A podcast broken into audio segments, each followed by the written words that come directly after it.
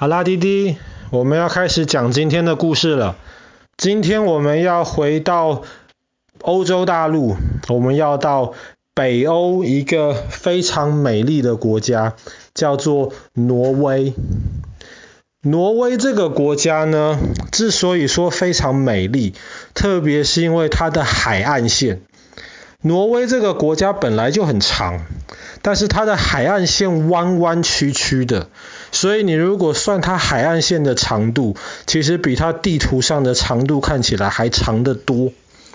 而且挪威的这个海边呢，其实有非常多美丽的峡湾。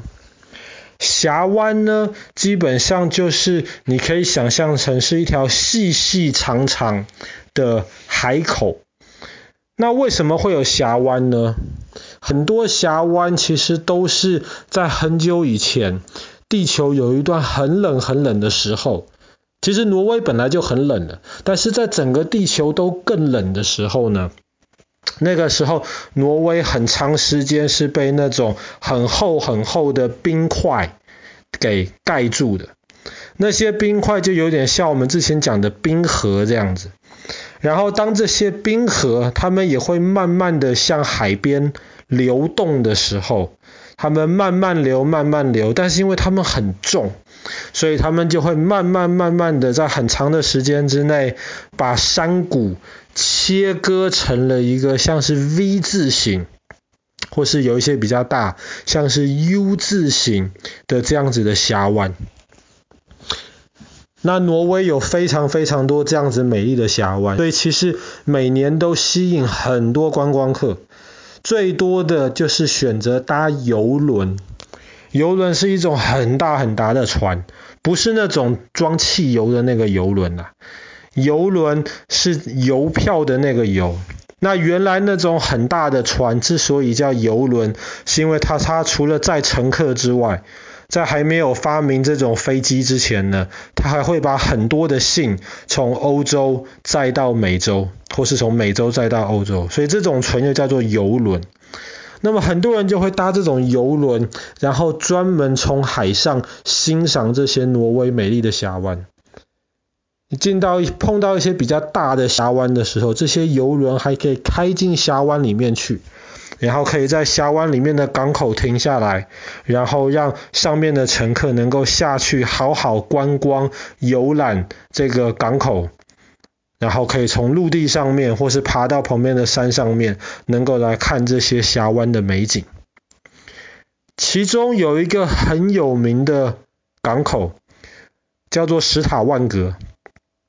史塔万格这个港口其实最有名的原因，还不是因为游轮会开进去。这个城市，这个港口最有名的原因，是因为它离挪威的北海油田非常非常近，所以在史塔万格这个地方有很多这种炼油厂，或是这种储存油的这些设备，所以这个地方又被称为油都，就是这种炼油的这种首都。那么其实，在现在油这么贵。所以做跟油有关系的生意的人，其实通常薪水都很高。所以在史塔万格这个地方的消费非常非常高。挪威已经很高了，史塔万格在挪威当中又是一个非常高的一个地方。但是很多观光客搭邮轮都会不远千里的跑到史塔万格去。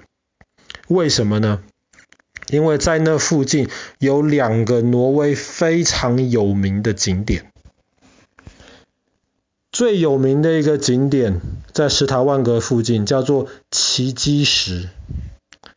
奇迹石是一块大石头，它是一个圆形的石头。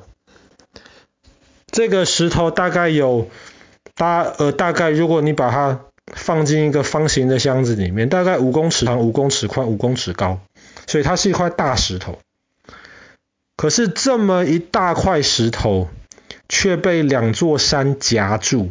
不会掉下来，所以人家称它为奇迹石。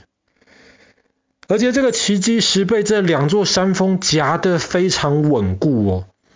奇迹石下面大概有一千多公尺这么高，可是你可以站到奇迹石上面去拍照，甚至有人在上面唱歌跳舞，或是不止一个人，他还可以两个人带着脚踏车上去拍照，甚至有一些人，这种低空跳伞的这些人，低空跳伞是一个很危险的一个活动，但是很多人喜欢玩，他们就会从奇迹石上面背好他们的跳伞的装备。然后往下跳入一千公尺深的峡谷，然后跳下去的时候呢，他们就要把降落伞打开，这样子才能够平安的降落在下面去。想想看，爸爸如果站在一个五公尺长、五公尺宽的一个地方，往下一看，一千公尺深的峡谷，那爸爸应该整个脚都会软掉。但是，非常多人去奇迹石拍照，而且如果是夏天，特别是有那种游轮差不多到斯塔万格这个港口的时候，你要去奇迹石拍照，你可能还要排很久的队伍，大家一个一个轮流上去，有些人就直接从山峰上面直接跳到那个五公尺长宽的那个石头上面去。那爸爸觉得哇，那看起来真的是一件很可怕的事情，但是科学家基本上都。认证，其实奇迹石是非常稳固，而且也非常安全的。它夹的真的很好，完全不用担心。为什么会有一颗这么快呃这么怪的一颗石头夹在两个山中间呢？那么科学家就在想，很有可能是因为以前以前这个地方虽然是一千公尺高的这个山呐、可是以前曾经。地球上面有一阵子海的高度也非常非常高，所以那个时候可能正好海里面有一块大石头，那个大石头正好就飘到了这两个山的中间了，然后就卡住了，卡在那边不动。等到后来海水的位置慢慢的往下降的时候，这个卡得很稳的石头就永远在那边了，就不会掉下来了。那要去看奇迹石还不是一件容易的事情呢。基本上游览车停的，它只能停在离奇迹石很远的地方。接下来你还要爬过三个山峰，那三个山峰其中有一个还是那种几乎快九十度垂直的那种斜面，要拉着绳子，拉着那个铁索，很努力的才能够爬上去。不只是用脚爬。